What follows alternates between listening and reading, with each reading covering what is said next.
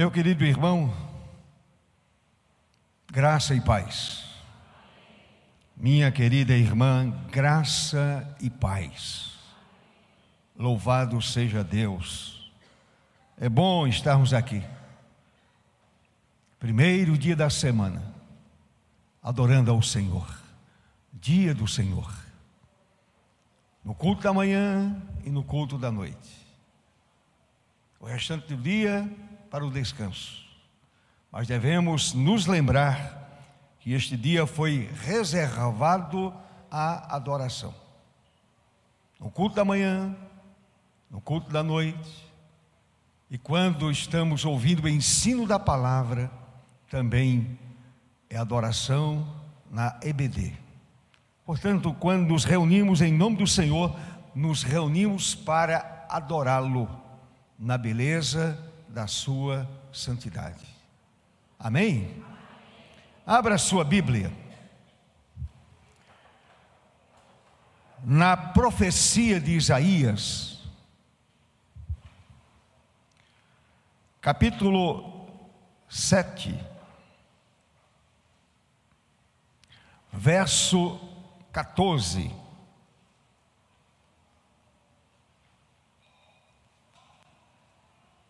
Promessa a respeito de Emanuel. Portanto, o Senhor mesmo vos dará um sinal: eis que a Virgem conceberá e dará à luz um filho, e lhe chamará Emanuel. Guarde esse texto e vamos para outro texto da Escritura. Primeiro livro de Samuel. Primeiro livro de Samuel, capítulo 12, verso 7. Ou melhor, capítulo 7, verso 12. Inverti. Primeiro livro de Samuel, capítulo 7, verso 12. Está escrito: Tomou então Samuel uma pedra e a pôs entre Mispa e Sem, e lhe chamou Ebenezer, e disse: Até aqui nos ajudou o Senhor. Repita comigo: Até aqui nos ajudou o Senhor. Vamos para outro texto. Primeiro livro da Bíblia. Primeiro livro da Bíblia. Capítulo 22, verso 8. Aquela experiência vivida por Abraão, uma experiência emblemática. verso 8. Gênesis 22, verso 8. Respondeu Abraão: Deus proverá para si, meu filho, o cordeiro para o holocausto. E seguiam ambos juntos. Deus proverá. Repita comigo. Deus proverá para si o cordeiro. Podem sentar, meus amados irmãos.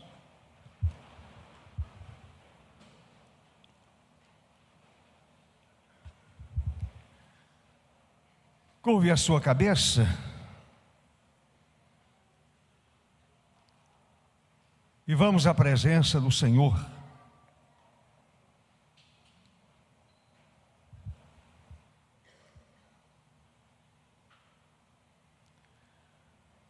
Santíssimo Deus,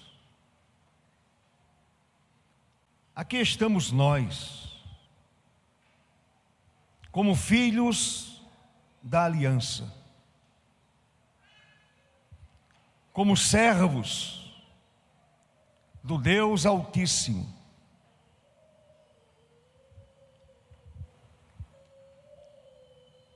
E o nosso propósito neste lugar é adorar,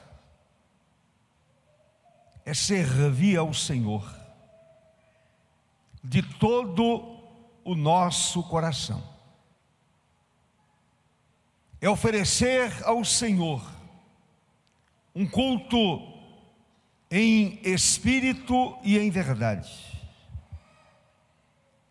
E quando assim procedemos, o culto é aceito pelo Senhor nosso Deus. O Senhor já tem recebido a gratidão do nosso coração, o Senhor já tem recebido os louvores dos nossos lábios, lábios que confessam o nome bendito de Jesus, nosso Senhor. Ouvimos a tua palavra mais uma vez. Lemos o Salmo 84 e mais uma vez abrimos as sagradas Escrituras. E quando a Bíblia é aberta, Deus fala conosco. Quando oramos, estamos falando com o Senhor, entendendo que o Senhor nosso Deus nos ouve, nos escuta, o Senhor recebe a oração do seu povo. Continua, Senhor, falando conosco, usa a tua palavra para trazer esperança à nossa vida, alegria à nossa alma, edificação para o nosso viver cristão. Assim, ó Deus, oramos e agradecemos pelos méritos de Jesus, nosso Senhor.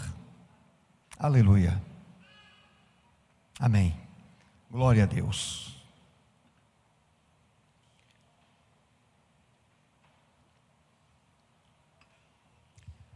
Meus irmãos, será que há uma relação clara entre os versículos lidos? Será que a sequência da Bíblia que foi lida não está errada? Não seria iniciando com Gênesis, o primeiro livro da Bíblia, passando pelo primeiro livro de Samuel e chegando a Isaías. Meus irmãos, os textos lidos, sem dúvida, se casam harmoniosamente pelo fato de proporcionarem à igreja a visão transparente, lúcida da ação de Deus para abençoar seu povo. Cada versículo mostra um agir do Senhor em favor dos seus servos. O Deus que interage com os seus servos. Um Deus que invade a história do homem para interagir com ele. Mas também os textos nos ensinam sobre a suficiência absoluta do Deus da revelação. A suficiência de Deus. E a gente pode dizer, sem nenhuma dúvida, de que Deus é suficiente para todos nós. Ele é suficiente para a minha vida. Ele é suficiente para a sua vida. Pelo menos por três fatos que eu quero declinar nesta manhã de domingo. Quando nos reunimos neste templo, com o propósito de adorar aquele que é o Deus todo-suficiente. Não precisamos de mais nada. Não precisamos de muletas. Não precisamos da muleta, por exemplo, da religião. A gente precisa do Deus da revelação. A gente precisa do Deus da Bíblia, do Deus da Escritura. Então vejamos cada texto de per si que nós lemos nesta manhã. Primeiro texto, o texto de Isaías nos fala de um Deus presente, não de uma figura ausente, não de um Deus ausente. O texto nos fala de um, texto, de um Deus presente. O texto da profecia de Isaías diz: Isaías profetizou cerca de um pouco mais de 600 anos antes do nascimento de Jesus. Alguns estudiosos afirmam que a profecia de Isaías aconteceu cerca de 700 anos antes da vinda do Filho de Deus. E o profeta está falando a respeito da vinda de Jesus. Portanto, o Senhor, o Senhor mesmo vos dará um sinal. Qual é o sinal? Isaías responde: Eis que a virgem conceberá, e ela concebeu no tempo oportuno. A virgem conceberá e dará à luz um filho, e lhe chamará Emanuel. O que significa o nome Emanuel? A sua mente esclarecida, que conhece a Bíblia, que conhece a palavra, você que anda com o Senhor, você que recebeu o Espírito Santo e continua sendo influenciado pelo doce Espírito de Deus, sabe que a palavra ou o nome Emanuel significa Deus conosco. Portanto, Deus é o Deus presente. Não é o Deus ausente aquela ideia antibíblica, herética, que afirma que Deus criou todas as coisas e depois assentou-se no seu trono e agora não se preocupa com nada que acontece na terra, é um mito, é uma inverdade, é algo antibíblico. O Deus a quem servimos é um Deus que está presente na vida do seu povo. O Deus a quem servimos está aqui entre nós. O Deus a quem servimos está dentro de cada um de nós. Amém, meu irmão? Quando Jesus nasceu, Deus de fato se fez carne e habitou entre nós, cheio de graça e de verdade, e vimos a sua glória, glória como do unigênito do Pai. Um texto que você conhece que está no Evangelho de João, capítulo 1, verso 14. Portanto, podemos afirmar em alto e bom som que Deus em Cristo tabernaculou entre nós. Isto é, Deus armou a sua tenda e habitou entre os homens. Quando Cristo veio a este mundo, a ideia é exatamente esta: ele armou a sua tenda e habitou entre os homens, pois ele é Deus presente. E continua habitando entre nós. Ele continua abençoando a sua igreja, ele continua sendo o caminho da igreja, ele continua sendo a verdade da igreja, ele continua sendo o Senhor absoluto da igreja.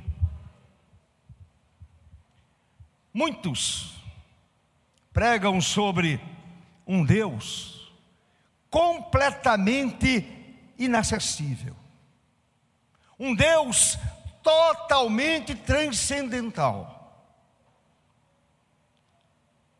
Acreditamos que Deus é transcendental, é verdade, mas também acreditamos que o Senhor é imanente. Ele habita conosco, ele armou a sua tenda e habitou entre os homens. Acreditamos piamente, à luz do ensino bíblico, que quando nos reunimos em nome do Senhor Jesus, Ele se faz presente. Ele está aqui, entre nós. Portanto, a ideia de um Deus somente transcendental não é bíblica. Quem pensa desta forma está endossando o pensamento do teólogo suíço Karl Barth, que morreu no século 20, 1968, nasceu no século 19. Aquele homem, nos seus escritos, ele ensinava a ideia de que Deus é aquele totalmente outro. Dizia ele: Deus é o totalmente outro, totalmente transcendente.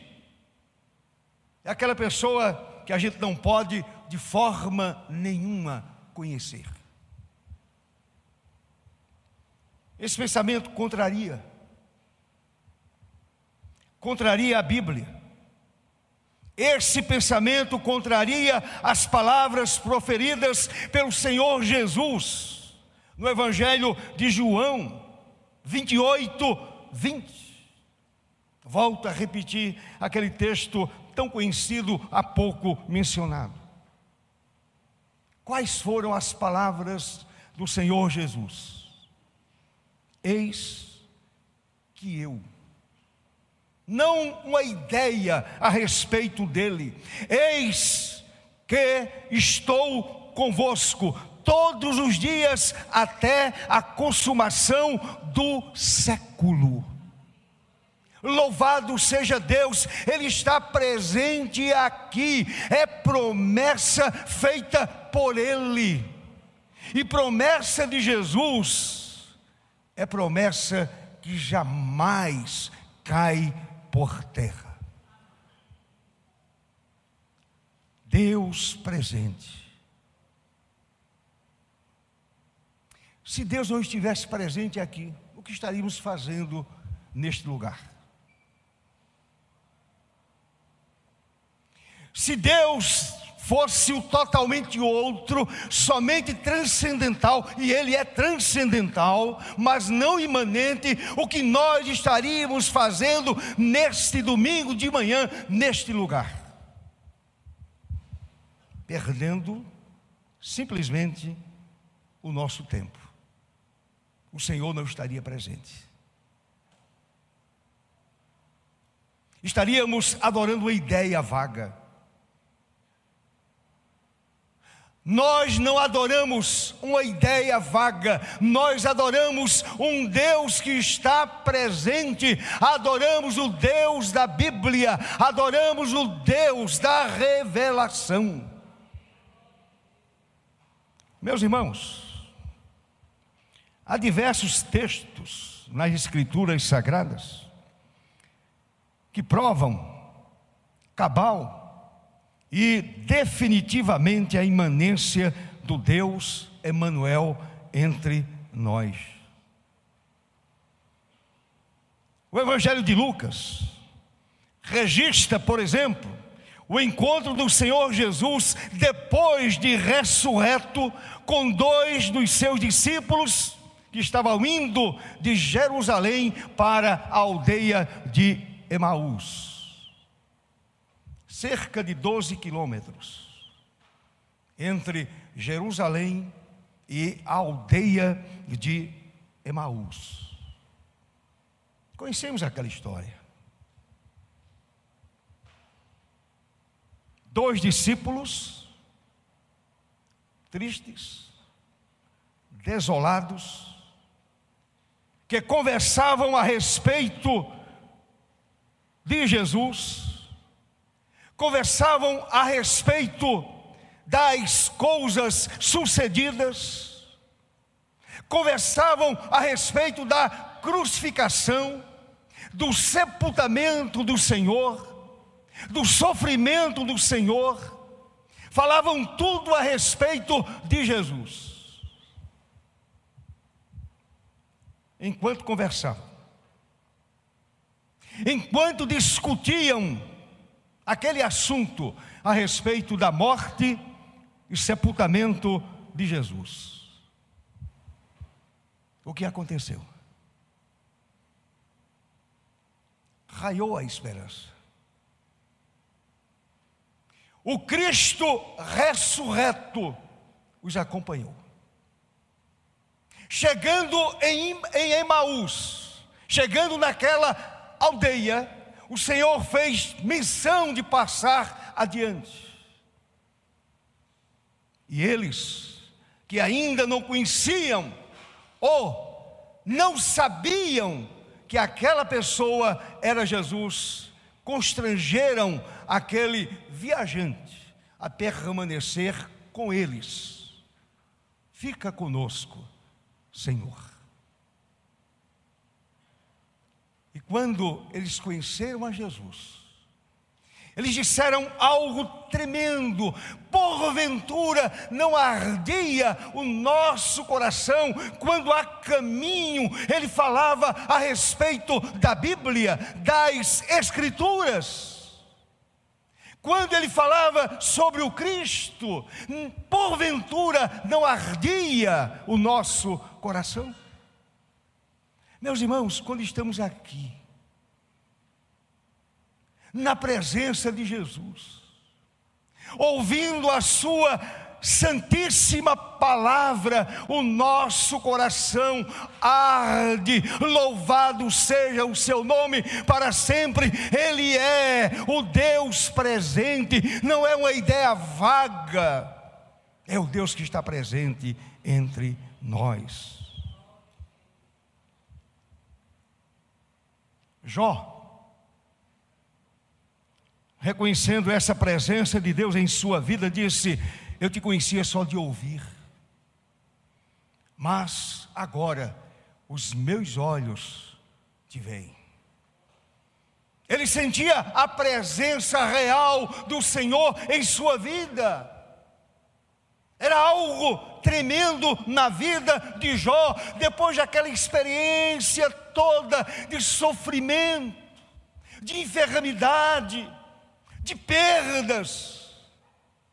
Ele percebeu o Deus presente agindo em sua própria vida, restaurando a sua vida, restaurando seus bens, restaurando sua família. E ele diz: Eu te conhecia só de ouvir, aquilo que eu entendia a respeito de ti, ó Senhor, era muito pouco ainda. Eu te conhecia só de ouvir, mas agora eu percebo de uma forma diferenciada o teu trabalhar. Amém, meu irmão? Louvado seja Deus. E eu encerro este ponto dizendo: verdadeiramente, Ele é o Emanuel, o Deus presente. E isto é suficiente para a nossa vida cristã. Não precisamos de mais nada. O Emanuel nos acompanha vida afora. O Emanuel está presente no meu viver e no seu viver. O Emanuel está presente na vida da minha família e na vida da sua família. Aleluia. O segundo texto. Eu poderia passar um bom tempo falando sobre Isaías 7,14. Mas quero caminhar para o segundo texto. Primeiro livro de Samuel, capítulo 7, verso 12.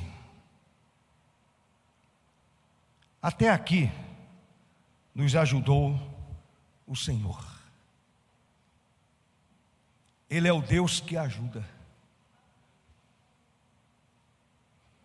Ele é o Deus que ajuda.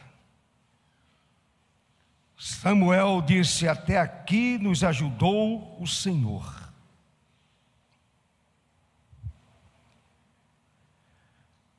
Vamos entender um pouquinho o contexto.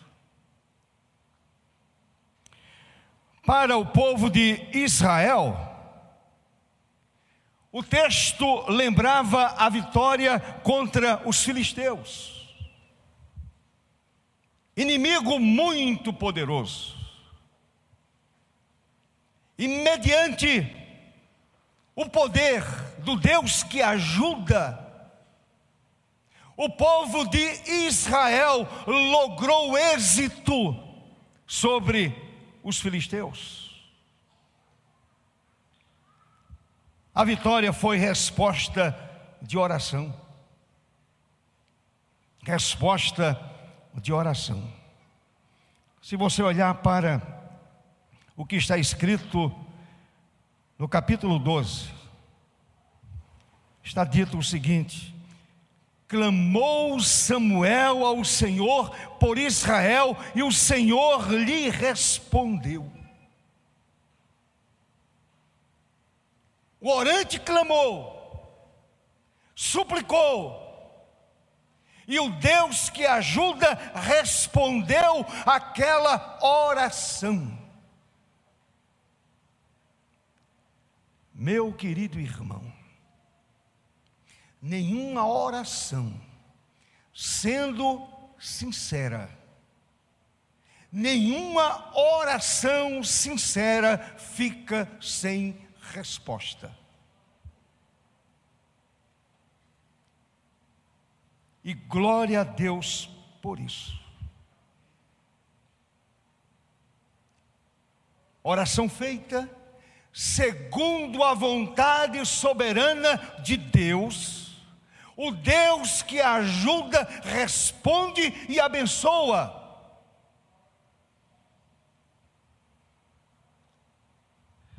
Quando eu olho para esta expressão, até aqui nos, nos ajudou o Senhor. Esta frase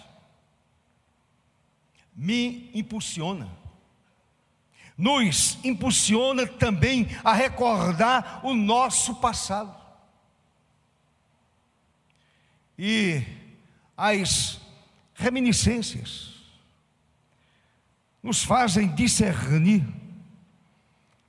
que apesar de nós mesmos, das nossas fraquezas, falhas, ociosidade espiritual e pecados, o Senhor tem nos ajudado. Apesar de mim, apesar do meu pecado, apesar da minha falha, apesar da minha fraqueza humana, eu consigo discernir, eu consigo compreender que o Senhor tem me ajudado, louvado seja o seu nome para sempre.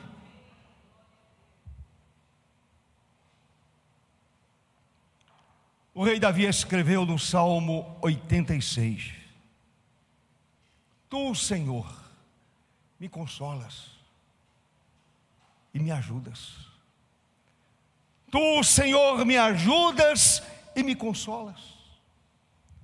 Deus que ajuda é aquele Deus que também consola.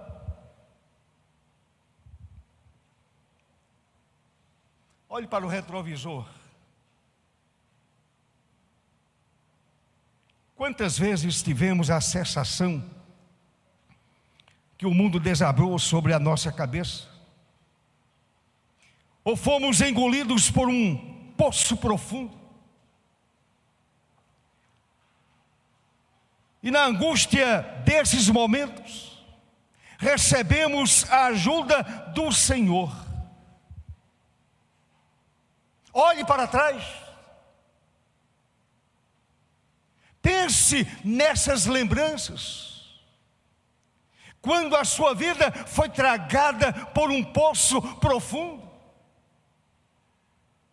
Quando o mundo desabou sobre a sua cabeça. Quando for, você foi cercado de vários sofrimentos. De repente, aquela mão misteriosa que aparece lá em Daniel, aparece para tocar também a sua vida e ajudar você. Ele é o Deus que ajuda, louvado seja o seu nome para sempre. No momento de angústia, recebemos a ajuda do Senhor. Lembram de Paulo? O grande Paulo. Paulo passou por tantas experiências de humilhação, de fome, de tribulação, de perseguição, de tentações, perseguido pelos de fora e também pelos de dentro da igreja, perseguido por falsos irmãos, foi preso, escreve uma carta da prisão, em meio ao sofrimento, da falta de liberdade. E Paulo escreveu: Tudo posso naquele que me fortalece. O Deus que me ajuda, me dá força para vencer. Me dá graça para vencer todas essas tribulações. Tudo posso naquele que me fortalece. Eu posso super, suportar o sofrimento da prisão. Eu posso suportar a dor da fome eu posso suportar a perseguição de um falso crente. Tudo posso naquele que me fortalece. O nosso Deus é Deus que ajuda, meu irmão. É Deus de mão estendida. Eis que a mão do Senhor não está encolhida, a mão do Senhor continua estendida sobre o seu povo. Aleluia! Até aqui nos ajudou o Senhor. Eu olho para o meu passado e percebo a boa mão de Deus.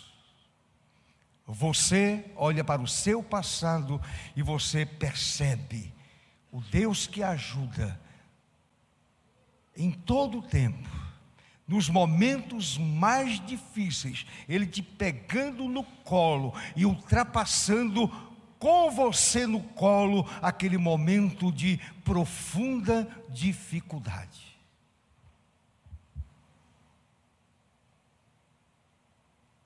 O terceiro texto é o texto de Gênesis, capítulo 22. Uma história maravilhosa. Gênesis 22, verso 8.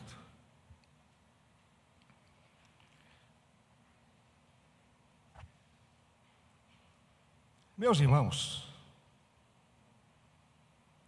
este incidente do capítulo 22 de Gênesis é talvez o mais misterioso. Como disse há pouco, emblemático e sublime na história espiritual do patriarca Abraão. O Senhor Deus submeteu Abraão a uma prova duríssima, quando exigiu o sacrifício de Isaque, o filho da promessa. o filho tão amado. O Senhor disse a Abraão: Toma teu filho, teu único filho Isaque, a quem amas, e vai-te à terra de Moriá. Pega a estrada, vai à terra de Moriá, oferece-o ali em holocausto. O que faria você? qual seria a sua atitude? Como você receberia tal ordem? O Deus de misericórdia, o Deus de bondade, um Deus cheio de amor. De repente, ele chega para um servo seu, um fiel servo, chamado Abraão, a quem ele havia prometido um filho, o filho da promessa. E agora o mesmo Senhor diz àquele pai: pega teu filho, vai à terra de Moriá e oferece-o a mim em sacrifício. O que você diria a Deus? O que eu diria a Deus? Talvez eu dissesse ao Senhor: O Senhor está brincando comigo. O Senhor não está me pedindo isto. Eu não posso acreditar no que estou ouvindo. Não é verdade. O que é que o Senhor deseja de mim? Tudo menos isto. A palavra diz: que Abraão não discutiu, viajou. Três dias de viagem, três dias penosos, remoendo aquela ideia, remoendo a ideia de matar seu próprio filho e oferecê-lo como sacrifício ao Deus Todo-Poderoso. Depois de três dias, chegaram ao lugar indicado pelo Senhor. E enquanto caminhavam para o lugar exato determinado por Deus, Isaac sabia que naquele lugar determinado pelo Senhor, um sacrifício seria oferecido a Deus.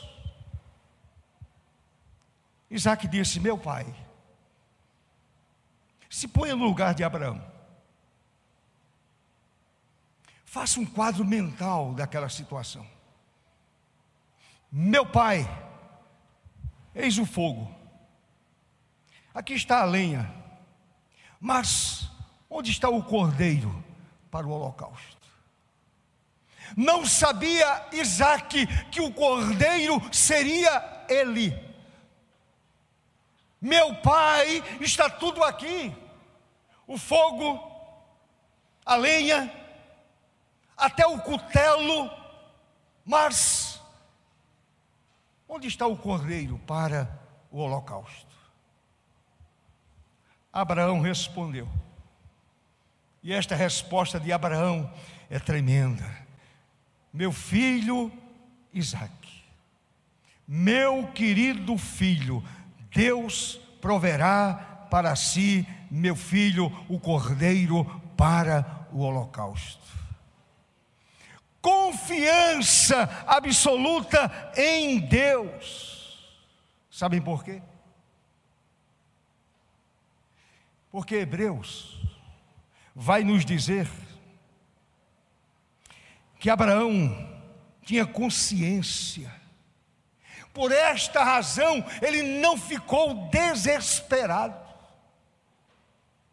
Ele tinha consciência da providência divina e cria que o Senhor traria das cinzas de volta seu filho Isaque. Isso é escrito em Hebreus 11, 19. Deus era poderoso para ressuscitá-lo dentre os mortos. Se é para sacrificá-lo, eu vou sacrificá-lo. Vou preparar a lenha, vou preparar o holocausto, vou preparar tudo. Vou colocar Isaac sobre a lenha, vou descer sobre ele o cutelo, seu sangue vai se esvair, ele vai morrer, o fogo vai ser aceso, ele vai ser consumido pelas chamas, ele vai se tornar em pó, mas do pó o Senhor o trará de volta e o entregará a mim. Esse é o Deus da Escritura, esse é o Deus da Bíblia, aleluia Aleluia! Esse é o Deus da Bíblia, meu irmão. É o Deus provedor. Sabem qual foi a providência de Deus? Sabem qual foi a providência do Senhor nosso Deus? Olhe para o verso 3.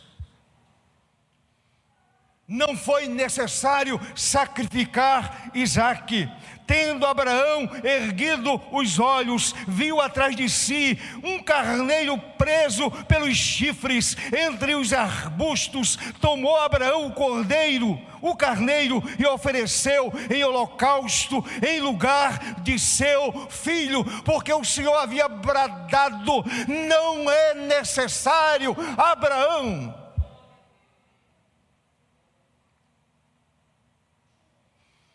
Aquele animal, aquele carneiro preso, já apontava para Jesus, aquele que iria me substituir na cruz do Calvário. Aleluia. Ali estava aquele carneiro sendo um tipo de Jesus, aquele que me substituiu no Calvário e substituiu você. Meus irmãos, volta a repetir, mesmo que Isaac virasse cinzas, o velho patriarca acreditava piamente que Deus o restauraria das cinzas. Deixe-me dizer uma coisa a você. Se cremos e amamos a Deus, não devemos estar ansiosos pelo futuro. Porque o futuro Deus proverá. Eu não me preocupo com o dia de amanhã. O futuro Deus proverá. Ele é o Deus da providência. Pedro escreveu que devemos lançar sobre o Senhor toda nossa ansiedade. Eu não posso dormir pensando no dia seguinte. Eu preciso me deitar e louvar a Deus por mais um dia que Ele me deu. E se eu não amanhecer o dia, se eu for levado por Ele, eu estarei para sempre na presença do Senhor. Portanto, eu não posso ficar ansioso, demasiadamente ansioso pelo dia de amanhã. Ele é o Deus provedor. Portanto, não devemos pensar em coisas tão pequenas para o futuro, tão medíocres, tão pequenas, quando servimos ao Deus Todo-Poderoso. E segundo a Bíblia, Ele é Jeová Jireh, Deus provedor. Você crê nisso, meu irmão? Ele é Jeová Jireh, Deus provedor, e você tem experimentado esta verdade em sua vida, a sua família tem experimentado esta verdade em sua vida. Jeová Jireh, Deus provedor. O futuro, Deus proverá. E o futuro com Deus é o melhor futuro. Amém, meu irmão? E eu encerro dizendo: entendemos claramente à luz dessas escrituras lidas que a suficiência de Deus nos garante a sua presença real, Emmanuel, Deus conosco. Nos garante sua disponibilidade disponibilidade soberanamente em nos ajudar. Ele conhece a minha fraqueza e conhece a sua fraqueza. Por esta razão, ele me pega pela mão e me ajuda. Por esta razão, ele pega você pela mão e o ajuda. E apesar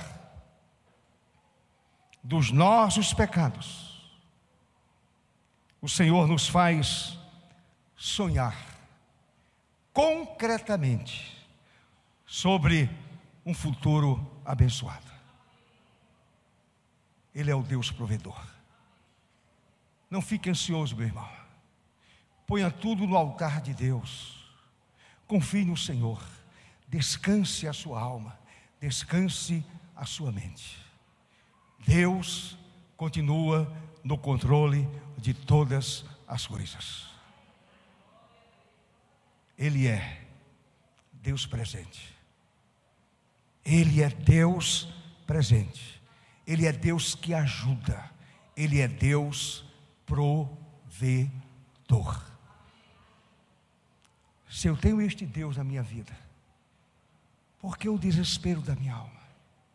Porque a preocupação da minha mente? Eu preciso aprender a repousar nele. Eu preciso compreender que Ele é o meu escudo. Eu preciso compreender que Ele é a minha fortaleza. Eu preciso compreender que Deus é tudo para mim. Assim Deus nos abençoe, com Sua graça e misericórdia, em nome do Senhor Jesus. Amém.